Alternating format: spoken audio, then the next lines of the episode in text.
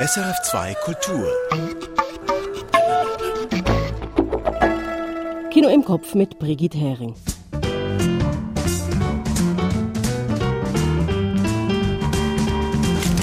Die letzte Ausgabe im Jahr ist vollgepackt.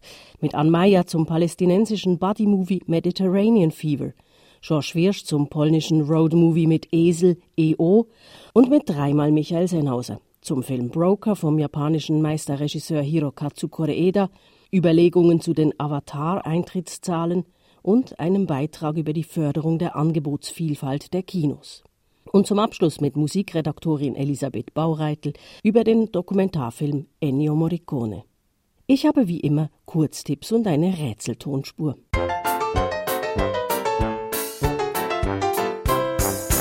Im Kino können Sie sich wunderbar vom Feiertagsstress erholen. Wir helfen dabei. Hier sind die fünf Filme, die Sie nicht verpassen sollten. Broker von Hirokazu Koreeda. Einmal mehr zeigt der japanische Meister eine Zweckgemeinschaft als Wahlfamilie mit mehr Herz als die Gesellschaft. Diesmal mit liebenswerten Kinderhändlern. Nah am Kitsch, aber eben keiner. Broker von Hirokazu Koreeda. Dazu später mehr. Albert Anker, Malstunden bei Raphael von Heinz Büttler. Der im März verstorbene Endo Anaconda verkörpert die perfekte Neugier im einstigen Atelierhaus des Malers Albert Anker. Ein kunstreicher und historischer Trip ins Herz des helvetischen Impressionismus. Albert Anker, Malstunden bei Raphael von Heinz Büttler. She Said von Maria Schrader. Ein brillanter Thriller, nicht über Harvey Weinsteins Verfehlungen, sondern darüber, wie viel Ausdauer und Mut es gebraucht hat, ihn anzuprangern. She Said von Maria Schrader.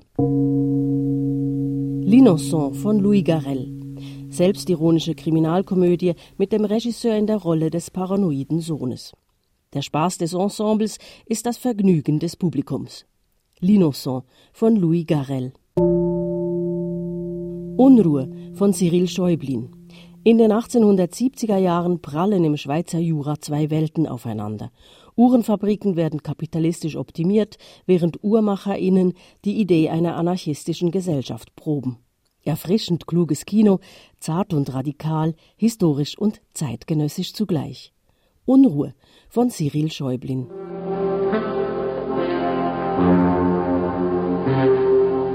Und nun aufgepasst, hier kommt das Tonspurrätsel. Der gesuchte Film liegt einige Jahre zurück und einige Jahre voraus. All right, folks, Showtime. Aus welchem Film stammt der folgende Ausschnitt? They'll recognize me. They won't recognize you. They'll recognize me. I don't recognize you. They won't marry the eyelash to you. They won't believe that one of their elite could have suckered them all this time. No, no, no, no, no. We change nothing. We do as we planned. You're Jerome Morrow, navigator first class. I'm not Jerome Morrow. I'm a murder suspect. But what are you doing? What are you doing? That's more than a day's work. Wait, you can't stay here.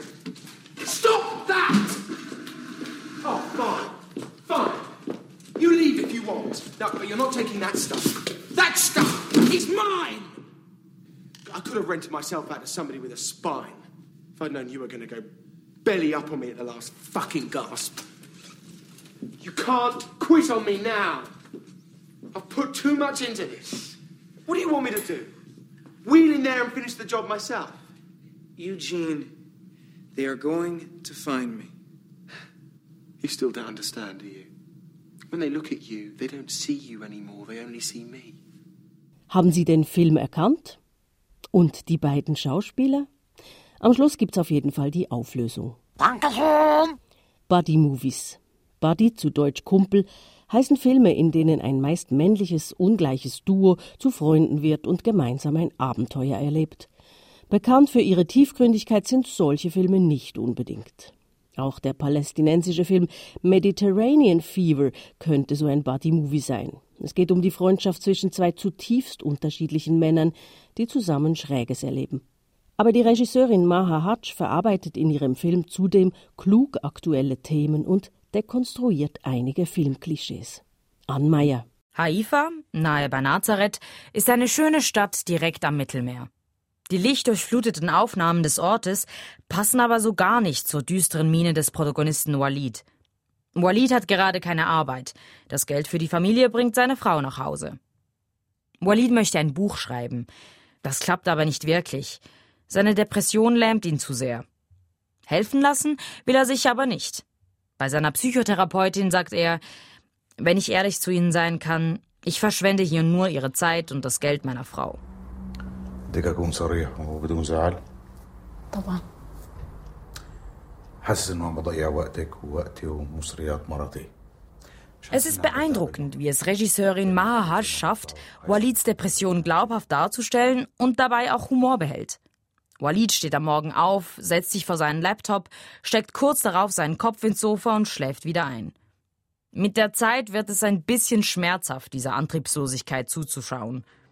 Man ist auch als Zuschauender froh, als Walids träge Routine nach etwa einer halben Stunde Laufzeit etwas Fahrt aufnimmt. Der Grund? Ein neuer Nachbar zieht ein. Der hört so laut Musik, dass Walid aufgebracht reklamieren geht. اهلا بهمش بنفع توطي الموسيقى شوي كثير عالي بقول لو سمحت توطي الموسيقى شوي اه دفور تفضل لا بهمش مستعجل Der neue Nachbar Jaffa ist alles, was Walid nicht ist. Optimistisch, sorglos, charmant und auch ein bisschen zwielichtig. Eines Tages tauchen komische Typen im Haus auf, die Jaffa bedrohen. Walid realisiert, sein neuer Nachbar ist ein Krimineller. Der chronisch gelangweilte Walid ist angetan. Obwohl er seiner Frau sagt, wie vulgär er Jaffa fände, sucht er ab jetzt ständig seine Nähe.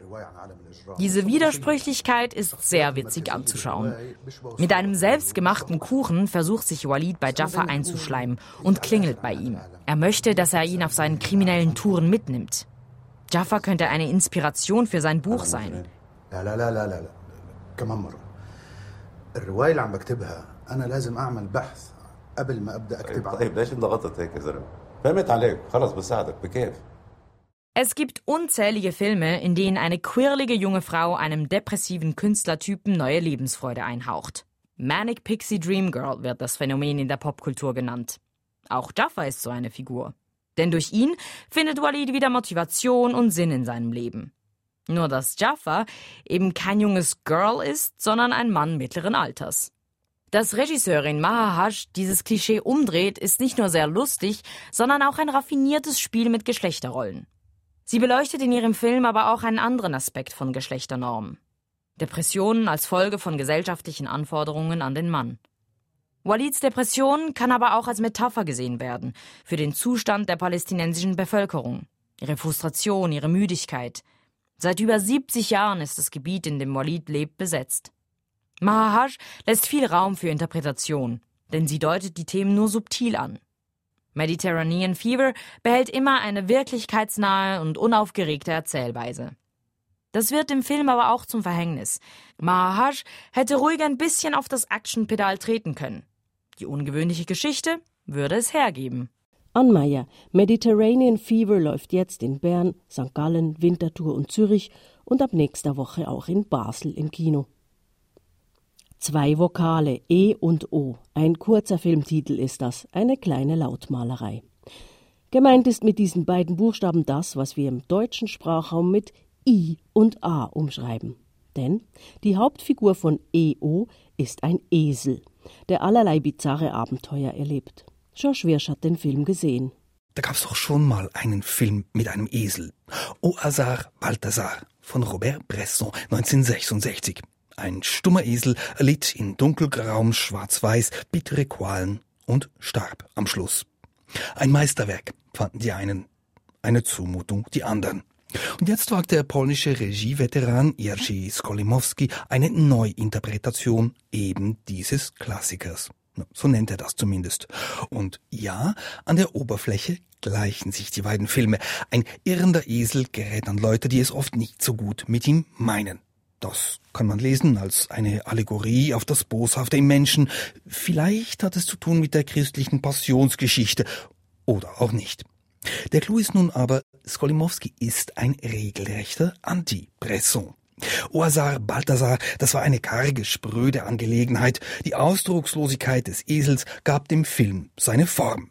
Skolimowskis EU dagegen ist Ausdruck pur, ein pikareskes, bizarres Roadmovie, ein Abenteuer voller cineastischer Energie und auch das im Gegensatz zum nüchternen Bresson unterlegt mit dramatischer Filmmusik.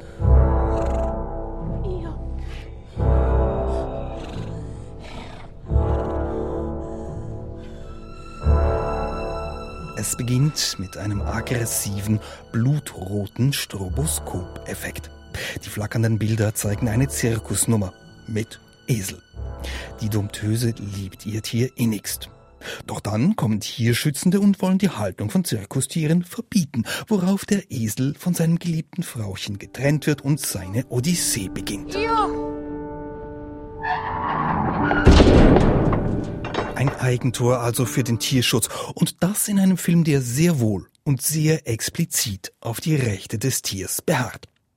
Was nun folgt, ist oft unzusammenhängend, sprüht aber vor Ideen. Ein Beispiel, den Esel verschlägt es in einen Stall mit edlen Zuchtpferden. Stoisch wie Buster Keaton blickt der Esel in die Kamera, zieht am Karren, an den er gespannt ist, und wirft damit ein ganzes Regal mit Reitsportpokalen über den Haufen.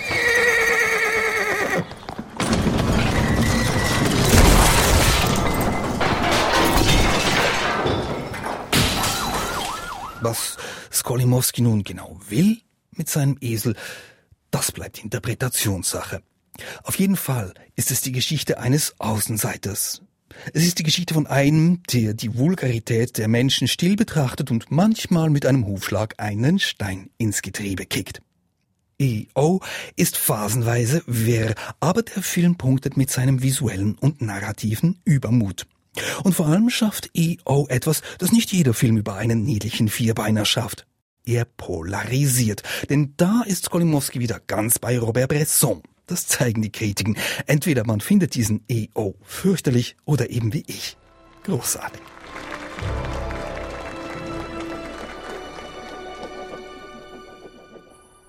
Der Beitrag von George Wirsch zum Spielfilm E.O. aktuell in den Kinos. Der japanische Meisterregisseur Hirokatsu Koreeda erzählt immer wieder von Wahlverwandtschaften, von Familien, die nicht gewachsen sind, sondern sich gefunden haben. Das galt für die japanische Ladendiebfamilie in Shoplifters, die ihm 2018 die Goldene Palme von Gunn einbrachte. Und das gilt auch für seinen jüngsten Film Broker, der jetzt bei uns anläuft. Michael Sennhauser. Eine sehr junge Frau legt ihr Kind vor der Babyklappe bei einer Kirche auf den Boden, aus der Distanz beobachtet von zwei Polizistinnen.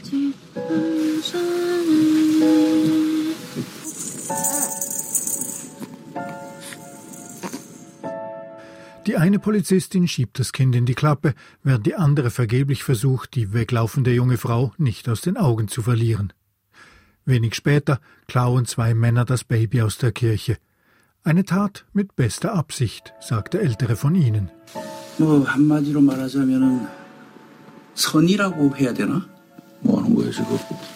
Die zwei sind die Broker, die Vermittler aus dem Filmtitel.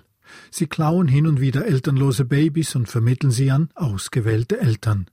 Dass diese Kinderhändler liebenswerte Männer sind, merkt man sehr schnell. Spätestens, als sie die verzweifelte junge Frau vom Anfang des Films ausfindig machen und ihr anbieten, gemeinsam für das Baby gute Eltern zu suchen. Aber das alles ist nur der äußere Motor dieses Films.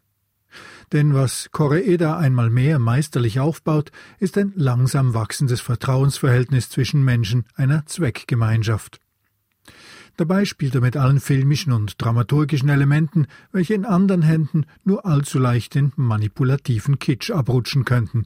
Da kommt zum Beispiel ein Waisenhaus vor und ein fröhlicher Junge, der sofort durchschaut, was die beiden Broker mit dem Baby vorhaben, weil ja auch er gute Eltern möchte. 아니 왜 우리 가족 여행을 방해하고 그래? 나다 알아. 가족 아닌 거. 우성이 팔려고 그러잖아. Den älteren der beiden liebenswerten Kinderdiebe spielt übrigens Song Kang-ho, der Vater aus dem koreanischen Welterfolg Parasite, denn auch der Film Broker spielt in Südkorea, obwohl Regisseur Koreeda Japaner ist. Fast alle Figuren in diesem Film sind getrieben von Anstand und Zuneigung und vor allem von Menschlichkeit. Sogar die strenge Polizistin, die den beiden Brokern immer dicht auf den Fersen ist. Wie schon beim Film Shoplifters von Koreeda steht die Solidarität und die Mitmenschlichkeit über den Buchstaben des Gesetzes. Ja, wir haben diesen Film von Koreeda in Variationen schon mehrfach gesehen, mal raffinierter, mal überraschender. Aber der Japaner schafft es, nicht nur die Oberfläche unserer Gefühle anzukratzen.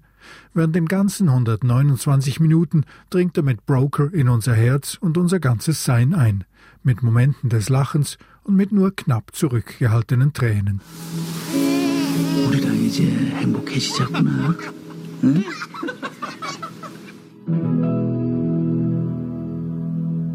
Michael Sennhauser. Broker läuft im Kino. Seit letzter Woche läuft praktisch weltweit die Avatar-Fortsetzung The Way of Water von James Cameron im Kino, ganze 13 Jahre nach dem ersten Teil. Dieser erste Teil war enorm erfolgreich und darum steht auch The Way of Water unter Erfolgsdruck. Disney Schweiz hat letztes Wochenende mit viel Jubel die ersten Zahlen veröffentlicht während aus den USA über fallende Aktienkurse bei den Kinoketten berichtet wird. Jodok Hess hat bei Michael Sennhauser nachgefragt, wie das zusammenhängt. Ja, auf solche Filme wie Avatar, die Fortsetzung setzt die kriselnde Kinobranche eben große Hoffnungen. Und damit sind natürlich auch die Aktionäre der großen Kinoketten mit diesen Hoffnungen beteiligt und die hatten sich offensichtlich mehr erhofft vom Startwochenende von Avatar 2. Avatar The Way of Water heißt das äh, Werk. Ist das jetzt eine Enttäuschung, wie es eben die amerikanischen Börsenreaktionen nahelegen oder eben ein Großerfolg, wie Disney Schweiz meldet? Wahrscheinlich beides. Also für die Schweiz ist das ein ziemlich starker Start und für die Kinobetreiber in der Schweiz ist es auch wichtig für das Familienweihnachtsgeschäft. Der Film ist mehr oder weniger familienkompatibel. Er ist ab 14, das heißt, man kann schon zwölfjährige Kinder mitnehmen als Eltern. Aber in den USA hat er keinen neuen Startwochenende-Rekord gesetzt. Also er hat die bestehenden Rekorde nicht gebrochen und deswegen wahrscheinlich auch die kurzfristigen Taucher der Aktien der großen Kinoketten. Aber so lange ist der Start ja noch nicht her. Also man kann man fünf Tage danach tatsächlich sagen, ob ein Film ein Erfolg ist oder nicht.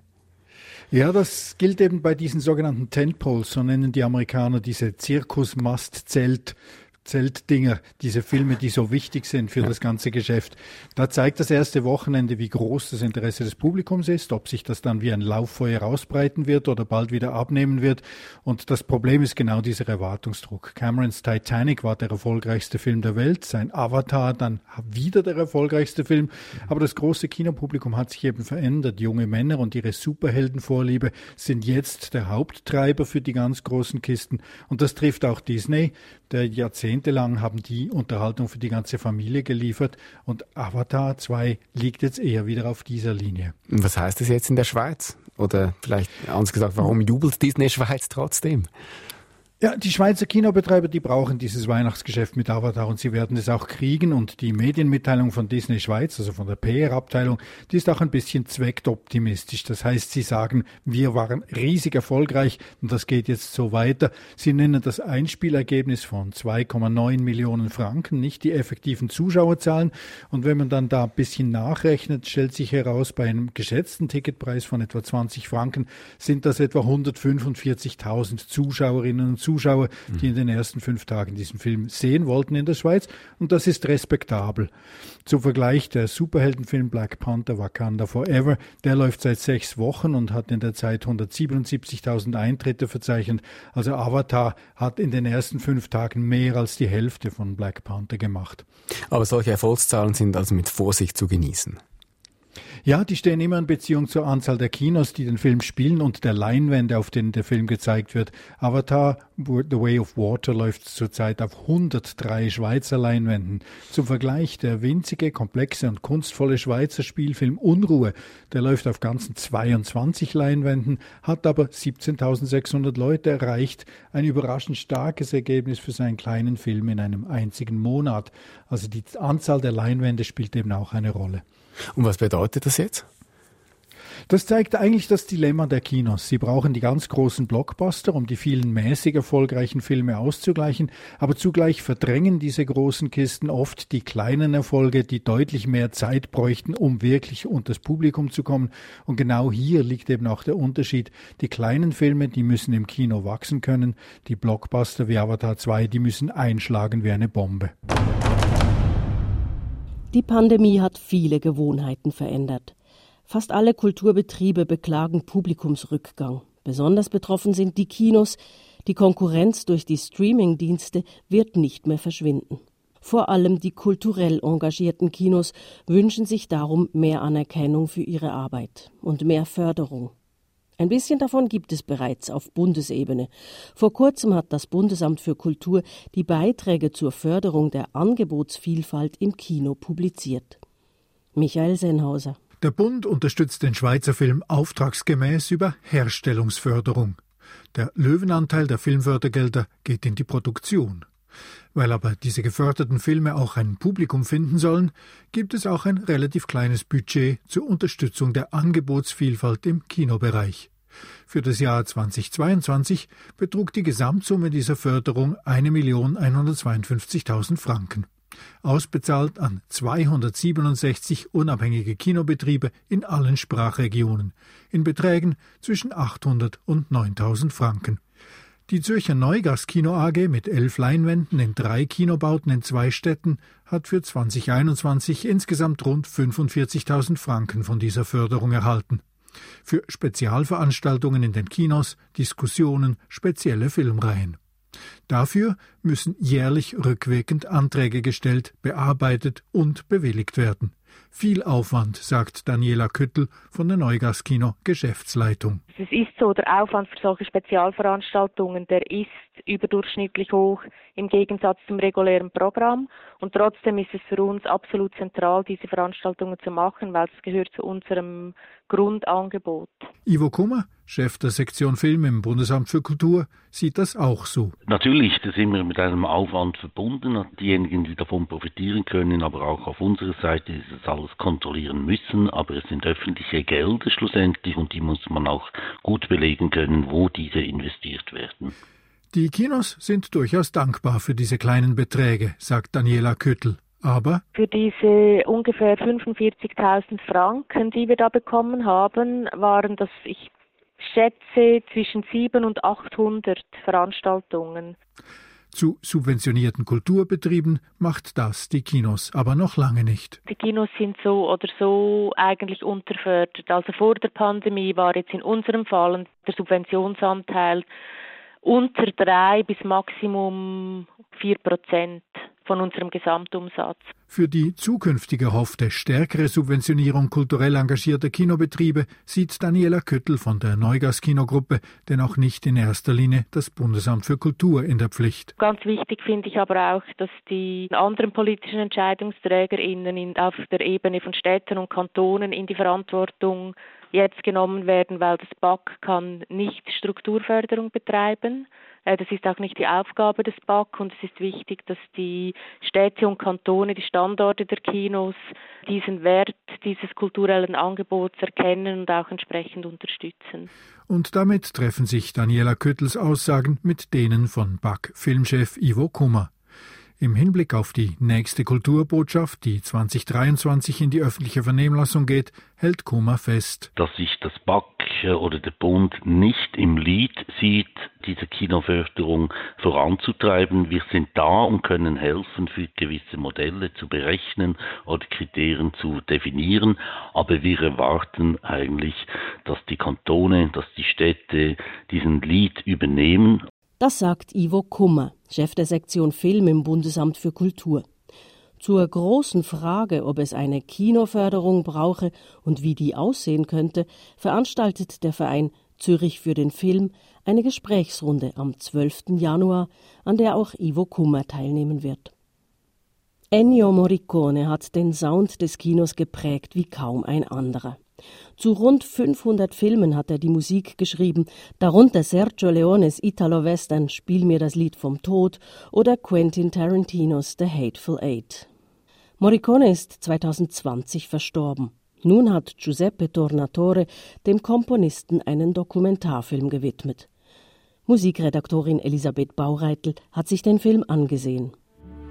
Ennio Morricone liegt auf dem Boden seines Schreibzimmers und macht Gymnastikübungen. Um ihn herum stapeln sich Partituren, Filmplakate und Zeitungsausschnitte, selbst auf dem Sofa. Notenpapier, Zettel und Stifte liegen kreuz und quer auf dem Schreibtisch. Plötzlich steht Morricone auf und notiert ein paar Noten. Dann beginnt er ein imaginäres Orchester zu dirigieren.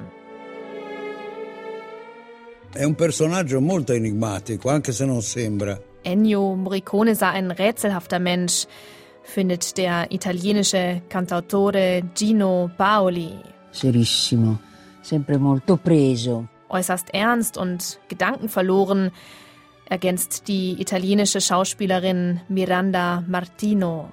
He decided what music was going to be. Der US-amerikanische Rocksänger Bruce Springsteen sagt, Morricone habe die Musik neu definiert.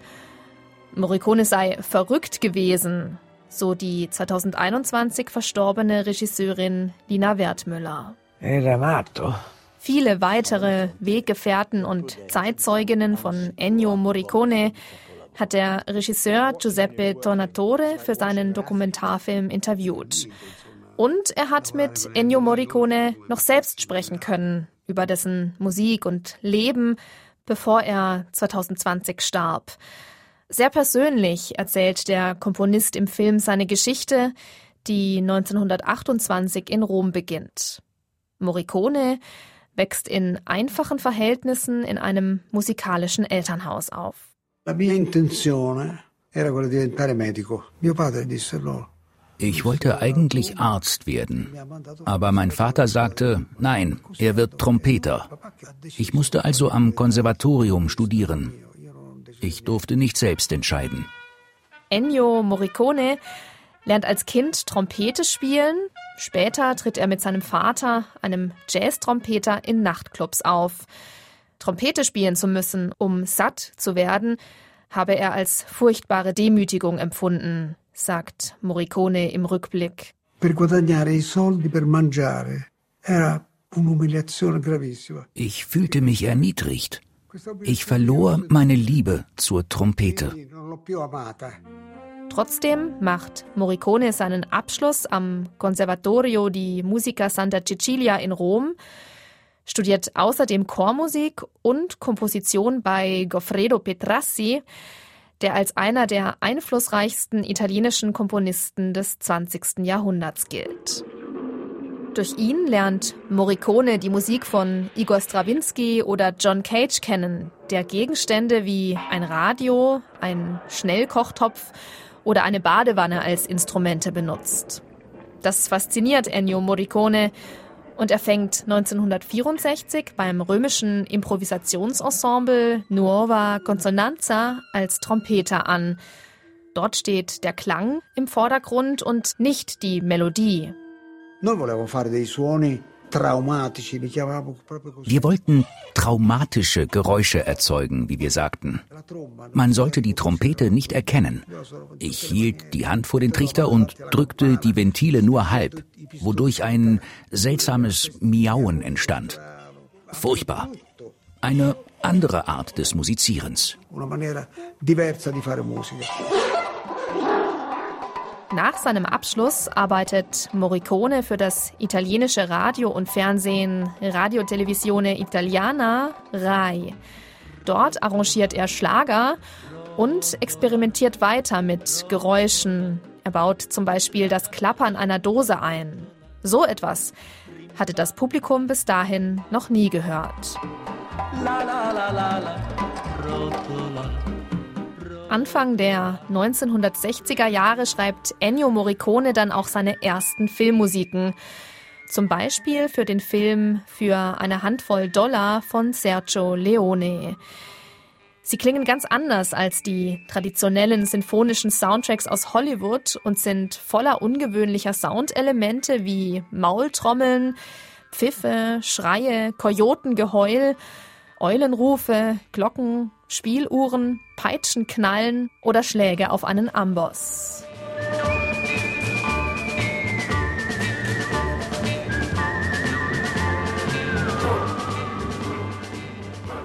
Mit seinen Soundtracks für Italo-Western wird Ennio Morricone berühmt. Und spätestens Ende der 1960er gilt er als Filmkomponist als innovative Adresse für Regisseurinnen und Filmemacher. Doch sein Lehrer Petrassi und auch seine ehemaligen Studienkollegen hätten wenig von seiner Arbeit für den Film gehalten, erklärt der Komponist Alessandro De Rosa im Film. Lui afferma che scrivere per il cinema, per la musica commerciale, equivale per un musicista accademico alla prostituzione. Quindi è condannato moralmente. Petrassi sei der Meinung gewesen, das käme für einen akademisch ausgebildeten Musiker der Prostitution gleich und wäre unmoralisch. Dass sein ehemaliger Lehrer so über ihn denke, quält Morricone.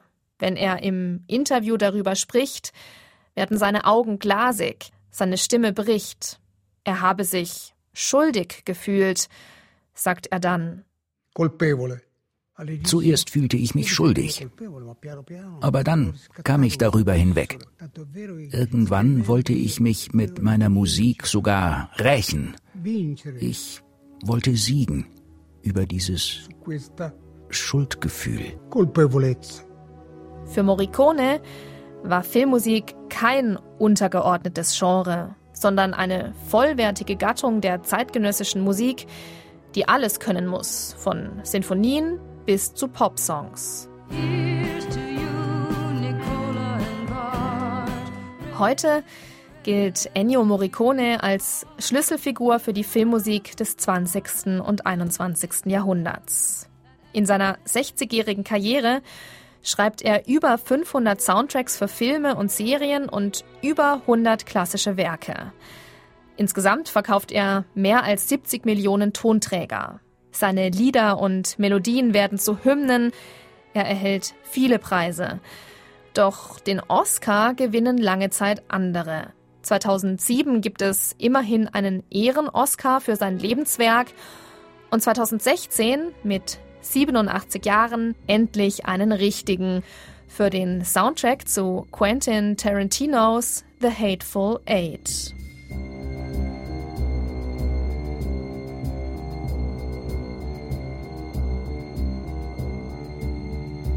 Don't know a composer who isn't incredibly knowledgeable of Ennio's work. But can you teach it? Alle Filmmusikschaffenden kennen Ennio Morricones Werk bestens sagt der Filmkomponist Hans Zimmer im Film. Aber kann man das lernen, wie Ennio zu komponieren? Das habe ich den Schweizer Filmkomponisten Niki Reiser gefragt. Niki Reiser hat so berühmte Filmmelodien wie diejenige zu Pünktchen und Anton oder Jenseits der Stille geschaffen. Und er hat Ennio Morricone in Basel einst an einem Workshop getroffen. Das war sehr eindrücklich. Eigentlich ist Ennio Morricone ein sehr ernster Mensch, sehr streng auch, aber mit einer guten Portion Witz auch. Und eigentlich sehr bescheiden. Also er kam da mit einem alten Mantel, mit einer Frau, also wirklich so zwei ältere Persönchen.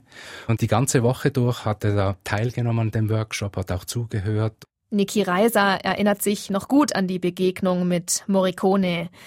Er und die anderen Kursteilnehmenden haben in diesem Workshop eine kurze Episode vertonen müssen. Ich hatte so eine Szene, wo die Leute sprechen und dann gehen sie wieder rum und dann sprechen sie wieder. Und ich habe jedes Mal habe ich mit der Musik so bin ich gefolgt, habe wieder eine Pause gemacht und dann hat er mir gesagt, perché una pausa? Die Musik muss einfach durchgehen. Die Musik muss einfach ihren Fluss haben und die muss ihre, ihre eigene Stimme haben. Und da denke ich immer wieder dran, wenn ich komponiere, warum jetzt eine Pause machen? Die Musik, die kann einfach als Gefühl weitergehen. Niki Reiser unterrichtet selbst an der Zürcher Hochschule der Künste. Dort gelte Morricone nach wie vor als Vorbild für Filmmusikstudierende. Was man lernen kann, ist, er ist ein Komponist, wo eigentlich jedes Motiv oder jede Melodie wirklich gemeint ist. Diese Prägnanz und diese Eindeutigkeit von jedem Thema, das er komponiert hat. Und diese Haltung, dass, wenn man eine Filmmusik schreibt, dass alles möglich ist, also dass man sich gar nichts verbieten kann oder soll. Ich glaube, das prägt jeden Komponisten bis heute, der an einem Film arbeitet.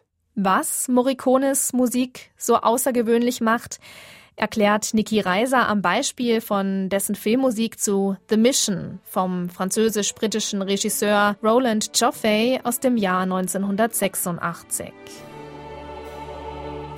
Auf wahren Begebenheiten beruhend erzählt der Film von Priestern, die im 18. Jahrhundert die einheimische südamerikanische Bevölkerung missionieren und ihr hilft, sich im Krieg zu verteidigen. Wenn man dieses Stück hört als Filmkomponist, dann schrumpft man zu einem kleinen Zwerg. Weil das ist so eine unglaubliche Kombination von Ideen. Diese Melodien, die einfach nicht aufhören. Und hier hat er ganz bewusst mit einem religiösen Werk angefangen, einer Motette. Eine Melodie, die eigentlich immer mehr ansteigt. Und dann kommt plötzlich dieses Oboenmotiv rein, was auch im Stil von dieser Zeit geschrieben ist, mit all diesen Verzierungen.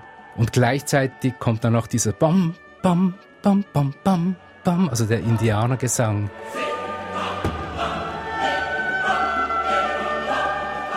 Es ist einfach unglaublich, wie das ein Stück wird. Ohne Ennio Morricone wäre die Filmmusik heute eine andere, sagt Niki Reiser. Er habe alles kombiniert und Genregrenzen eingerissen. Seine Kompositionen funktionieren auch im Konzertsaal oder in der Oper. Und viele Musikerinnen und Komponisten lassen sich von ihm inspirieren. Von Rockbands wie Metallica über den Rapper Coolio bis hin zur Starsopranistin Renee Fleming. Bis 2019 dirigiert Ennio Morricone seine Musik live in Stadien, 2020 stirbt er im Alter von 91 Jahren. Wie sehr seine musikalische Fantasie und Innovationskraft bis heute nachwirken, zeigt der Dokumentarfilm von Giuseppe Tornatore. Il Maestro, wie Morricone oft genannt wurde, hatte ein Gespür dafür, was ein Film braucht. Dabei konnte er durchaus ziemlich stur sein. La musica va pensata prima che scritta. Musik sollte gedacht werden, bevor sie geschrieben wird. Dieses Problem hat man immer, wenn man eine neue Komposition beginnt. Als Komponist sitzt man vor einem leeren Blatt. Was schreibt man auf dieses Blatt? Da ist ein Gedanke, den man entwickeln und weiterführen muss. Auf der Suche nach was? Das wissen wir nicht. Di cosa? Lo sappiamo.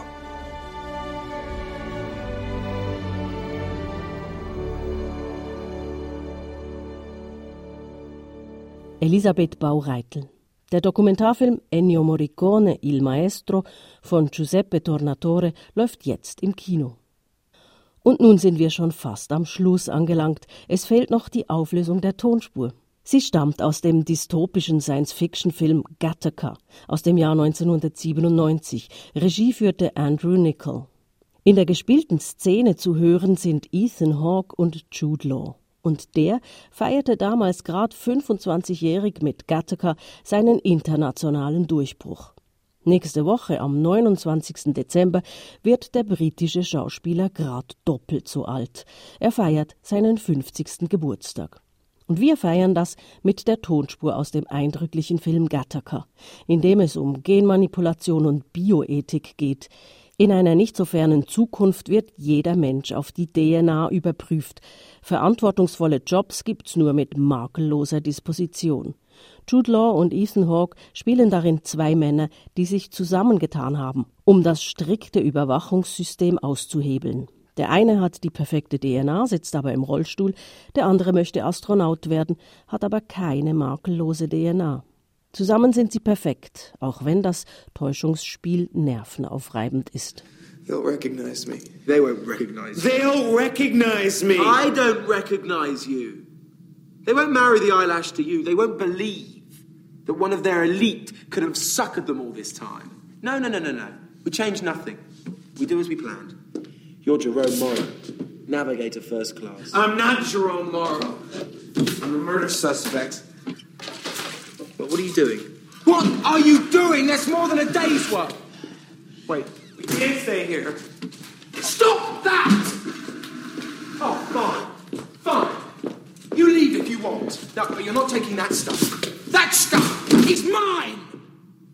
I could have rented myself out to somebody with a spine if I'd known you were going to go belly up on me at the last fucking gasp. You can't quit on me now. I've put too much into this. What do you want me to do? Wheel in there and finish the job myself? Eugene, they are going to find me. You still don't understand, do you? When they look at you, they don't see you anymore, they only see me. Und damit sind wir am Ende der letzten Rolle im Jahr 2022 angelangt. Wir machen eine Woche Pause. Die nächste Ausgabe von Kino im Kopf gibt's in der ersten Januarwoche. Die fünf Kurztipps finden Sie auch auf sennhausersfilmblog.ch. Ich bin Brigitte Hering und wünsche gute Feiertage und viel Vergnügen im Kino.